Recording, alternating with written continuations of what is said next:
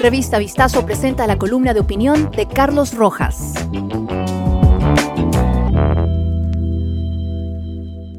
Un café con Guadalupe Llori.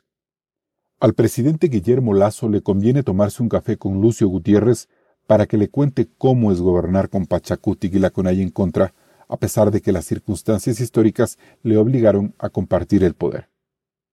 En términos legislativos, desde 1979 no hay gobiernos que se parezcan más. Gutiérrez tenía solo seis diputados en un Congreso de 100 sillas y Lazo 12 en un pleno de 137 asambleístas. Sociedad Patriótica se alejó de Pachacutic, su aliado electoral, ni bien arrancó la legislatura en enero de 2003. La falta de cohesión entre gutierristas y el movimiento indígena permitió que la oposición recalcitrante de entonces liderada por Izquierda Democrática, el PSC y los democristianos, controlaran el Congreso y sus comisiones. La alianza obvia entre Creo y Socialcristianos también se quemó en la puerta del horno el pasado 14 de mayo, cuando el presidente Lazo se apartó del acuerdo que incluía el correísmo bajo garantía de gobernabilidad. Gutiérrez no pudo tener al presidente legislativo de su preferencia, mientras que Lazo santiguó la maniobra que puso a Guadalupe Llori al frente de la Asamblea con la ilusión de que los acuerdos nacionales brotarían con facilidad. El coronel sufría con cada proyecto enviado al Congreso, en donde el PSC, primera fuerza entonces, le ayudó con sus votos en la ley de servicio civil y carrera administrativa y en la de aduanas. Pero cuando se trató de la consabida reforma tributaria, dicho partido ya no le apoyó y la soledad obligó a Gutiérrez a refugiarse en el PRE de Bucarán y en el PRIAN de Alvarito. El resto de esa historia forajida la sabemos de memoria.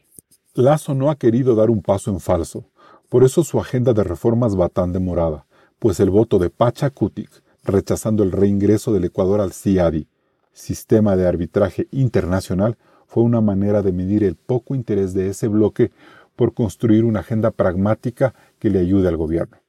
Es aquí donde Guadalupe Llori se vuelve esencial.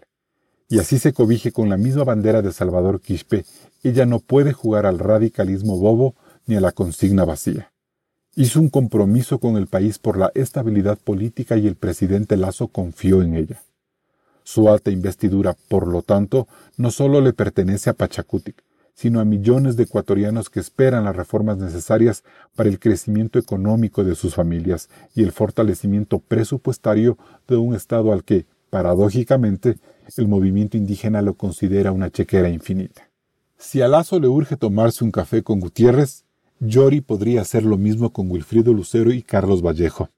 Y lástima que Raúl Vaca haya muerto, para que ellos le comenten cómo, sin ser del partido de Rodrigo Borja, Sixto Durán Ballén u Osvaldo Hurtado fueron factores de estabilidad y de hábil manejo parlamentario en los primeros meses de esos gobiernos, siendo posible avanzar con las reformas estructurales sin tanto sobresalto popular. Yori ha perdido demasiado tiempo al frente de la presidencia, viendo cómo cada día se le desordena el hemiciclo mientras se enfrasca en disputas anodinas que, lejos de blindarla como política, le anticipan un sonoro fracaso.